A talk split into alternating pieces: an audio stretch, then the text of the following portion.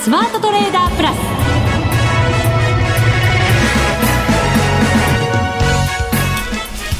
全国のリスナーの皆さんこんにちは。内田まさです。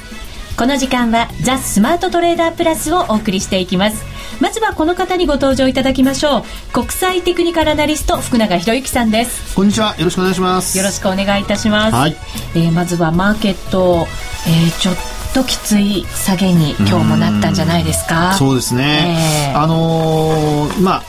なんて言ったらいいんでしょうか、その、為替のね、あの、相場と、為替の動きと結構連動しているとは言われながらも、はい、まあ今日のように、こう、93円台に一旦入るような場面があってですね、で、まあこれまであまりこう、経験したことがないような、うん、為替との連動での、あの、動き方というんでしょうかね、先物なんかが、あの、どんどん売っていくというね、でスピードもやっぱり速くなってますから、まあ、そういう意味では本当にあの為替の取引をされてた方であるいは両方やられてる方とかねあの株の値動き見てもあのそんなに違和感ないとは思うんですけども、やっぱ株式だけされていた方でですねされている方であの今日のようにあのほんの10分とか20分で100円200円ぐんとこう落ちちゃうってことになると、これはちょっとやっぱりついていけないというかびっくり感の方が先にこう出てしまいますよね。そうですね。はい。あの S q に向けたまあ需給的なものなんじゃないかって見る方ももちろんいましたけど、はいええこうなってみると本当にそうなんだろうかって思ったり違うところに何か要因があるんじゃないかと思ったり、えー、そうですよね。あのー、まあ明日がその S q 算出日ですよね。で、えー、特にあのメジャー S q なのでそういった話がこう出てきやすいんだと思うんですよね。でまあ S q オプションの場合あるいはあの先物の場合でもあの特にオプションの場合ですけども権利行使価格っていうのがえー、S q 値とこう差額がですね決済されますので、えー、言ってみれば、まあ、今日のようにですね、1万2500円割れのところでしたかね、あの、の部分があったりなんかしますと、はい、えー、1万2500円の、あの、プットオプションなんか持ってますとね、うん、その分利益になったりとかっていうことがあるので、えー、まあ、そういう、あの、思惑も、あの、まあ、あるのではないかという見方が、こうね、やっぱりマーケットのこの下落の要因なんじゃないかと、うん、まあ、要はそうした話以外にですね、えー、あの理由としてこう挙げられるものがあまりないというのも事実なんですよね。うん、で、まあ、途中その日中なんかですねあの例えば、えー、黒田日銀総裁と安倍総理がですね会食したとか、えー、まあ、いろんな話が伝わったりしてましたけども、まあ、ほとんど反応せずですよね。そうですね。なんか G8 に向けた話がされたんじゃないかみたいな話もありましたけど、はい、そうですね、えーあと午前中にあの、まあ、安倍総理と今度はオバマ大統領が電話で話をしたとかですね、なんかいろんなそういうこう、ね、ちょっとマーケットにいいあの時であればあのプラスに受け止めてですね買い戻しそうな話なんですけどもあのそれでもですね、えー、全く反応せず。えー、どちらかというと売りの方向に向かってしまったと、まあ、ですからこれを見るとどうしてもあの今、ね、最初に話にあったように S q に向けた、まあ、時給の動きでですね、えー、売られているのではないか。で特に今日あの引けにかけてほとんど戻しませんでしたから。そうなんです。ほぼ日経平均もトピックスも安値引け、はい、そうですよね、うん、ですのでこういった動きっていうのは、まあ、これまで過去にですねやっぱり S q の前日なに、えー、何回ですね、えー、動きがあったりしましたので、まあ、そういう意味ではやはりこう、えー、そういうのをやっぱり皆さんが頭の中にこうイメージが残っているのでですね、はい、えー、今内田さんの話にあったようなやっぱり S q に向けた時給の動きなんじゃないかというのがやっぱりこう最初に浮かんでくるっていうところですよね。うん、はい、えー、なかなかマーケット厳しい状況になっていますので今日はこの後もですね、はい、またコーナーの中で、えー、解説をいただこうかなと思っています、はい、よろしくお願いいたします。お願いします。それでは番組進めていきましょう。この番組を盛り上げていただくのはリスナーの皆様です。プラスになるトレーダーになるために必要なテクニック心構えなどを今日も身につけましょう。最後まで番組にお付き合いください。この番組はマネックス証券の提供でお送りします。スマートトレーダー計画。よーいドン。ザ・スマートトレーダー計画。用意ドン。このコーナーではスマートなトレーダーになるためのノウハウ、実践テクニックについて教えていただきます。えー、実は先週の金曜日の早朝まで FX ダービーがこの相場の中、はい、行われておりまして、そね、その最終結果も今日は出てるわけですが、はい、最後のトレードをですね、ここでご紹介を私の方で報告をさせていただこうかなと思います。最後のトレードでした。はい。はい、えー、木曜日の夕方から金曜日の早朝にかけてまでの、本当にちょっとの時間、半日でしたけれども、頑張ってまいりました。えっと、冷やしチャートで、えー、ホームページにですね、掲載をしてあります。プラス30分足のチャートもホームページに掲載してありますので、はい、ご覧いただける方はご覧いただけると嬉しいです。えー、短期でしたので、まあ、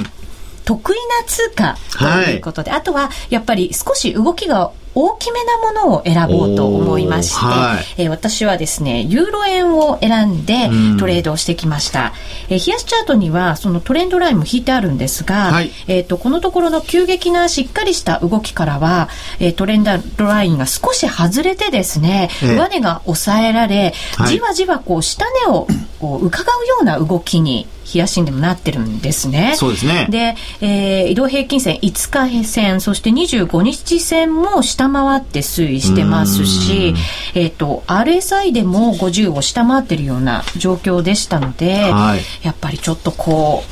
う、売りからかななんていう そんなイメージを抱いてはいたんですけれども、はい、あの翌日にアメリカの雇用統計の発表を控えていることももちろんありますし、はい、あとはその当日に BOE、ECB の金融政策の発表も控えていましたので、ねはい、あのあんまり動きは大きくないかなと最初思ってたんですね。うん、で、じわじわやっぱりちょっとこう下値を伺うような動きに見えたんですが、はい、それが途中止まって横ばいのレンジの中でこう 動くような感じになってきたんですね。そうですね。はい。なので迷いながらもですね、ちょっと短期で買いで入ってみようと思いまして、一応30分足で25本線を上回ったところで買いに入ったんですね。はい。はい。で、ちょうど RSI も、これも30分足なんですが、50を上抜いたところだったので、はい、えっ、ー、と、買いで参入しまして、その後の動きは、えっ、ー、とですね、上が130円25銭、下が129円75銭ぐらいのところで、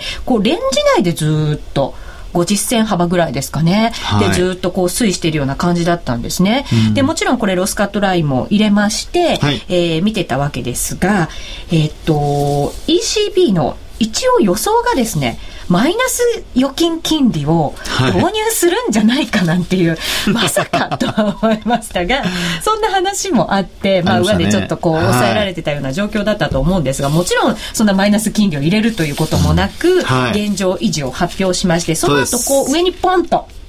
陽線をつけるような形で、えっと、レンジを抜けていったんですね。はい、で、その動きがずっと続くかなと思いきや、うん、実は続かず、またレンジ内にこう、戻ってきてしまうような動きに見えましたので、はい、で、えー買いで入ったのが、えっ、ー、と、129円90銭ぐらいなんですけれども、そのレンジ内に戻る手前ぐらいで、うん、えー、決済をしまして、最後の取引を一応プラスで終えたと いうことになりました。簡単ですが、説明をさせていただきました。えっと、そうですね。あの、まあ、今回のトレードはもう本当にあの、えー、まあ、スイングトレードっていうんでしょうかね。午前中に、はい、えー、まあ、エントリーをして、で、夜寝る前に手締まうというような、うん、そんな感じですよね、イメージとしてはね。はいで、えー、まあ、一つ考えられるのは、あのー、まあ、やっぱりですね、えー、これ、指し値を入れてなかったんですかね、それとも指し値届かなかったんですかね。届かなかったんですね。利確の指しです。指し値ですよね、はいね、届かなかったんです。そうですね。はい。あのー、まあ、やっぱり内田さんのその、チャレンジ精神というんでしょうか？よく言えば。無謀、悪く言えば。悪く言えば、無謀、なおかつ欲張り。ですね。で、やっぱこれ、ランキング順位が絡んでますからね。はい。まあ、それで、多分、内田さん、あの、まあ、ちょっと冒険してもいいかなと。ね、上向きのね、あの、トレンドにしっかり乗ってましたから、はい、まあそういう意味では、あの、多分それで上値刺したんだと思うんですよね。えー、それはまあ、あの、良しとして、えー、まあできればやっぱりあの、先ほどもお話したように、あの、短い時間で利益を上げようとするのであれば、まあロットもね、これ200万通貨ということでね、はい、これ1円動いたらとんでもないことになりますので、ね、で、そもそも通貨の、えー、値動きの大きなものを選んだということで、ユーロ円なわけですよね。はい、となると、やっぱりちょっとリスク取りすぎかなと。要するに指し値を上げてしまうと、リスクを取りすぎる。そこまで届かなかった場合に、逆に動いた時の損失の拡大の方が比較すると大きいのではないかと。ロスカットラインは意外にこう厳しめには入れてたんですけれど、はい、上のこう利確のこう指し値っていうのは私なかなかこううまく 入らないですよね。やっぱりちょっと欲張りなのかなり欲張りなのかもしれませんね。ね。ですから、あの、こういう時にですね、例えば、あのーえー、差し値をするんであればですね、ええ、ボリンジャーバンドのプラス2シグマだとか、あるいはツールによっては3シグマとかありますよね。はい、で、あのー、まあ、相場がこのように、今、こうね、もしチャートご覧になれる方は見ていただくとわかるんですけど、ほぼ、あの、ラインが横ばいですよね。そうなんです。なので、ボリンジャーバンドもすごくこう狭まっていて、細いところでの推移で、あんまり動きそうに見えないんですよね。そうですよね。となると、まあ、欲張って指してもですね、あの、プラス2シグマか、あるいは、プラス2シグマよりちょっと上3まで行くとちょっと行き過ぎですよね。ああ、確かにこう、もうちょっと長い期間でやる場合はいいのかもしれませんけど、はい、短期間っていうことにすると、そうです。欲張っちゃいけないのかもしれませんね。そうですね。ですから、あと、これあの、時間軸を変えるとね、今の内田さんの話のように、あの、冷やしで見るともっとレンジが広くなるわけじゃないですか。はい。そうすると、あの、冷やしのプラス2シグマとかっていうふうにもしやったとすると、とても広い値になるわけですよね。はい、で、そんなふうに考えるとですね、えー、もともと、その、自分がどういうトレードをしようかっていうところに合わせて、うん、えー、考えてやりませんと、ちょっと思惑が外れてしまいますと、損失の方が大きくなりがちだと。はいうんね。ですから今回、あの、結果往来ではあるんですけども、差し値、できれば、もうちょっとだけ、うん、低めにさせるといいかなと思いますね。そうかもしれませんね。はい。はい。一応プラスで終わったというところも 入れていただいて、評価をお願いいたします。もう評価しちゃいますか。はい。あの、今日福島さんがね、まだ、あの、ここにいらっしゃらないのが残念ですが。そうですね。この後から加わっていただいて、えー、最終のランキング発表などは、実行委員長からしていただこうと思っておりますが。はい、かしこまりました。はい。それでは私が僭越ながら、はい。えー、今回優秀の美を飾ったということで、はい、一応5点差し上げましょう。はい。これはですね、1か月通して、甘めの点数が、はい、今回は相場も相場で結構荒れてましたからね。そうですね。えー、はい。そんなところが癒しに、なってくれるちょっと、ちょっと甘めで、はい。はい、ありがとうございます。はい、以上、スマートトレーダー計画、用意ドンでした。マネックス証券の FX 専用講座、マネックス FX をご存知ですか？マネックス FX は、米ドル円なら原則1銭など、全13の通貨ペアを狭いスプレッドで提供している、アクティブトレーダー向けの FX プレミアムと、一銭通貨単位から取引でき、これから FX を始める方や、取引を始めたばかりの方におすすめの FX スタンダードの2つの講座をご用意。もちろん取引ツールは初心者の方にも優しく、スマートフォンや携帯電話のモバイルツールも充実。さらに、証券総合取引口座を開設しなくても、直接 FX 口座を開設できるので、手間なく最短2営業日で取引スタート。さらにさらに皆さんに朗報。今なら新規に FX プレミアム講座を開設すると最大で3万円キャッシュバックするキャンペーンを実施中。そして FX プレミアムではスプレッド縮小キャンペーンも実施。米ドル円なら原則0.6銭でお取引いただけます。ただし例外もあります。FX を始めるならマネックス証券の FX 専用講座マネックス FX がおすすめです。そろそろ始めてみませんか？マネックス証券で FX を。講座開設の申し込みは、パソコンやスマホからマネックス FX で検索。今すぐ講座開設のお申し込みを。当社の講座開設、維持費は無料です。講座開設に際しては審査があります。FX は予託した証拠金額より多額の取引を行うことができるレバレッジ取引であり、取引対象である通貨の価格や金利の変動により、予託した証拠金額を上回る損失が生じる恐れがあります。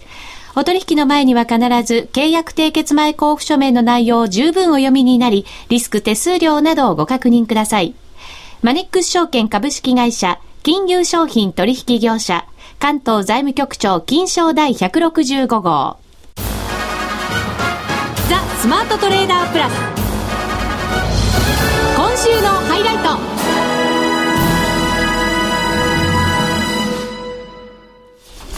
て、ここからはもう一人の福様、マネックス証券の福島正さんにも加わっていただきます。よろしくお願いいたします。よろしくお願いします。よろしくお願いいたします。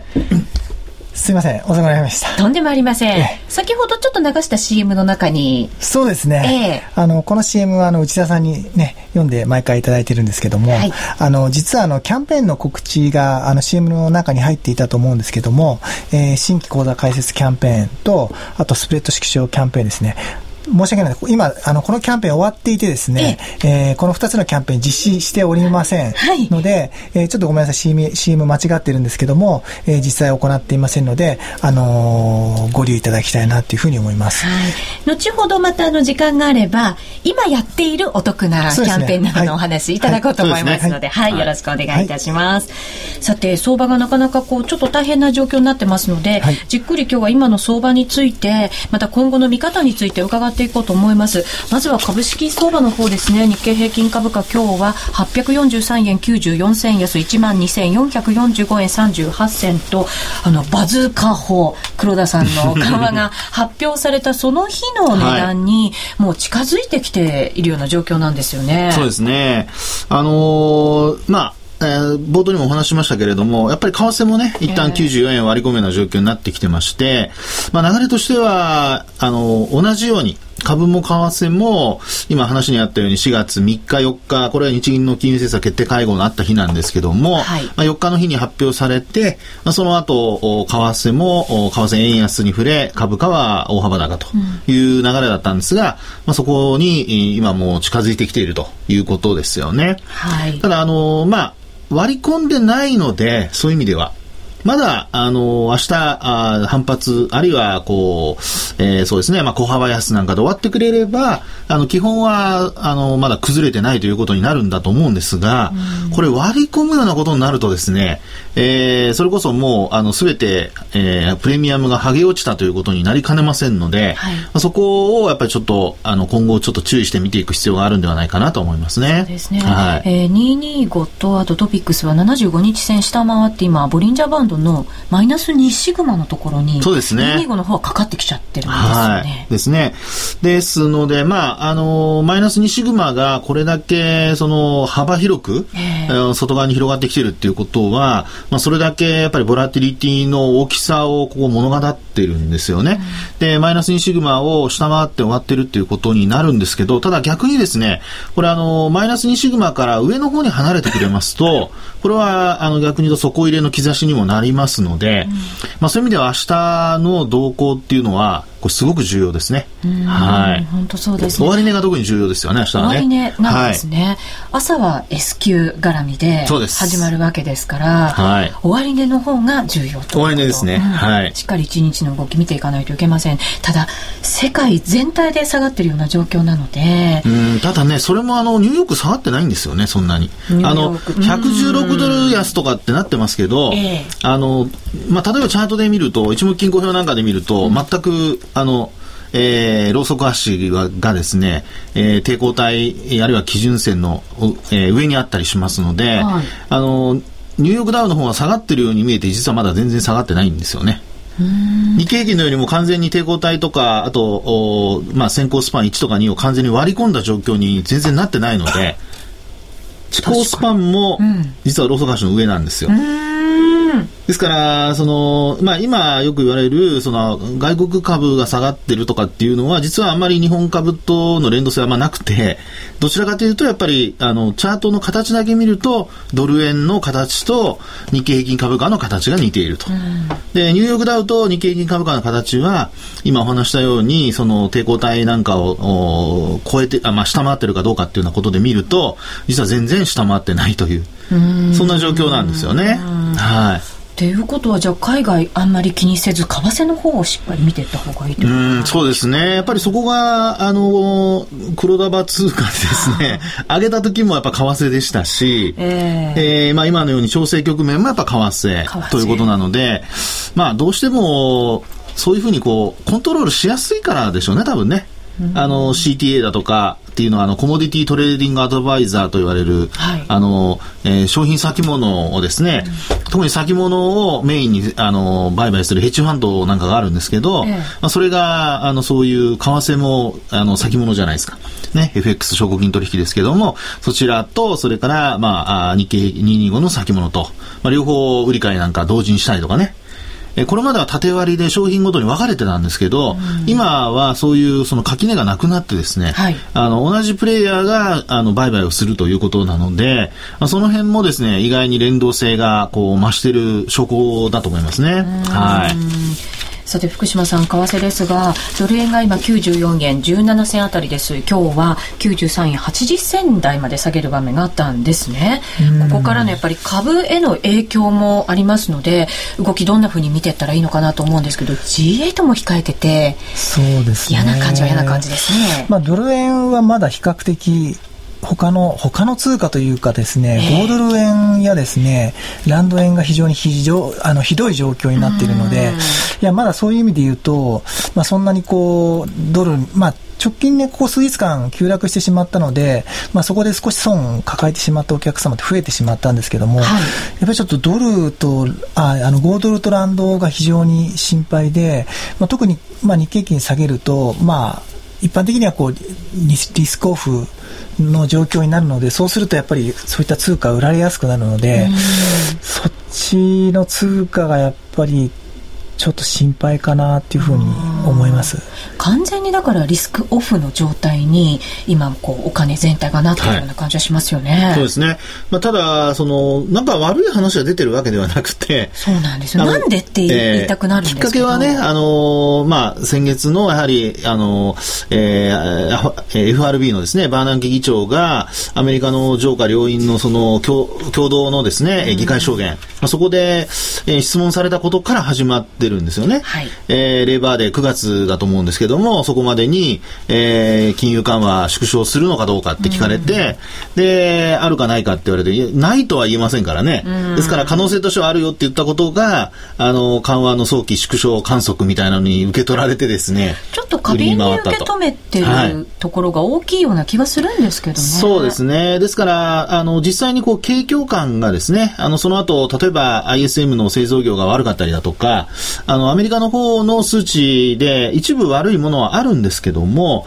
ただ雇用統計見ると失業率は悪化したものの、えー、実際のその、まあノンペイロールっていうんですかね、あの、えー、っと、えー、非農業部門非農業部門、はい、そうですね、非農業部門の雇用者数。はい、まあ、こちらの方は、あの、まあ、予想を上回ったということですからね。うん、ですから、あの、景況感が回復して、あの、回復あの、まあ、金融緩和が、あの、縮小されるという流れであるんであれば、これは、その、移行期には何かしらおかしな動きがあるにせよ、えー、あの、中長期で見るといい話ではあるので、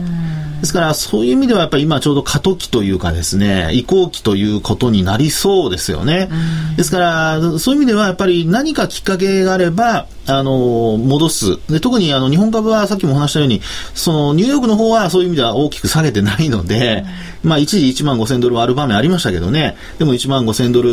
前後で今推移してるわけですから、まあ、そう考えますと、やっぱり日経平均だけが、為替と連動して売られていると。はい、ですので、まあ、あんまり悲観しなくてもいいとは思うんですけど、ただ、あの、売り込まれるとね、今トレンドフォローでどんどん追っかけていくパターンが多いのでね。そうなんです。止まらないんですよね。そうなんです。ですからね、あの、まあ、押し目買いというか、まあ、リバウンド狙う人は、やっぱり反発、それも特に為替と両方反発したところを、あの、狙うようにしないと、はいえー、まあ、買ってもまたすぐ下げてしまうということになりかねませんからね。そうですね。はい、ここがおしめだっていうふうに動かないで、しっかり下げ止まったのを確認してから、はい。で、特に反発確認してからのがね、いいと思いますけどね。そうですね。はい。ここからそんな注意をぜひしていただきたいなと思います。続いてはこのコーナーです。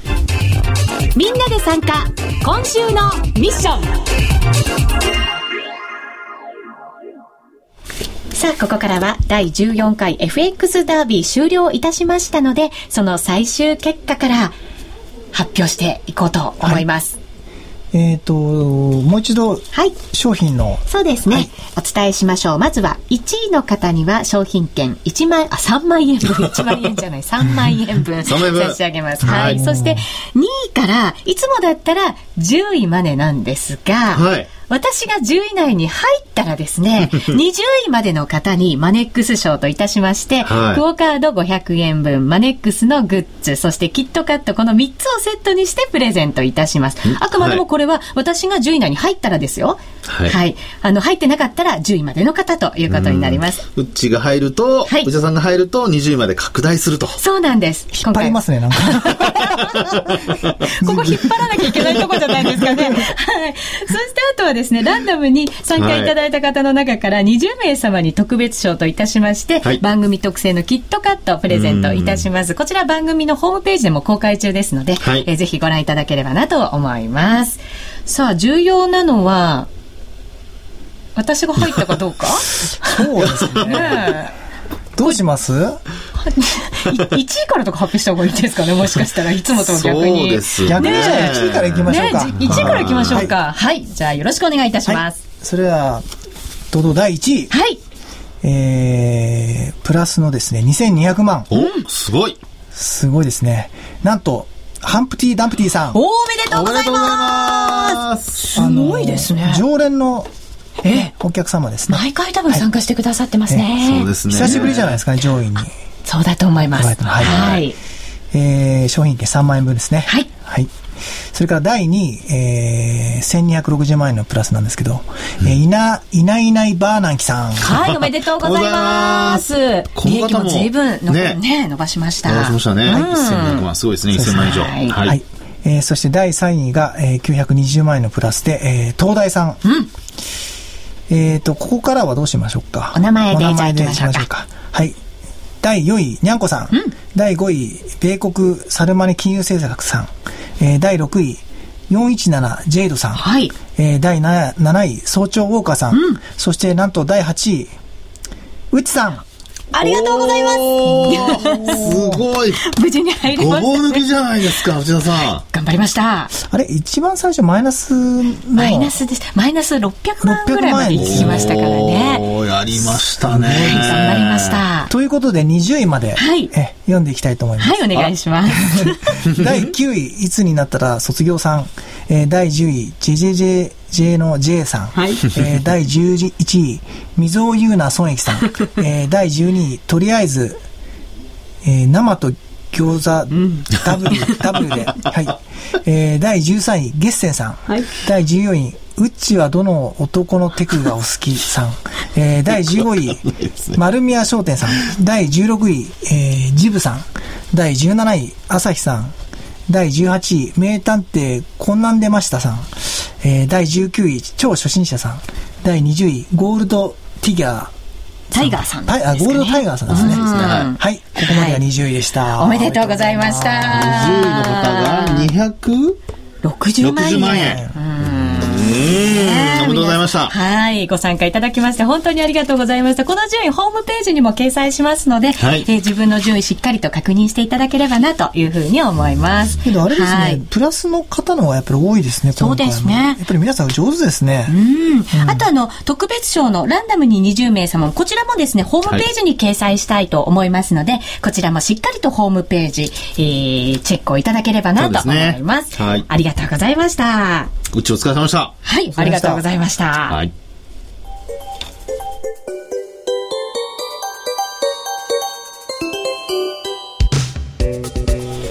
さあ、そろそろお別れのお時間になりましたが、今日キャンペーンのお話が入りませんでしたからね、また来週、ね、うん、あのー、一つだけ、はい、あのー、アベノミクス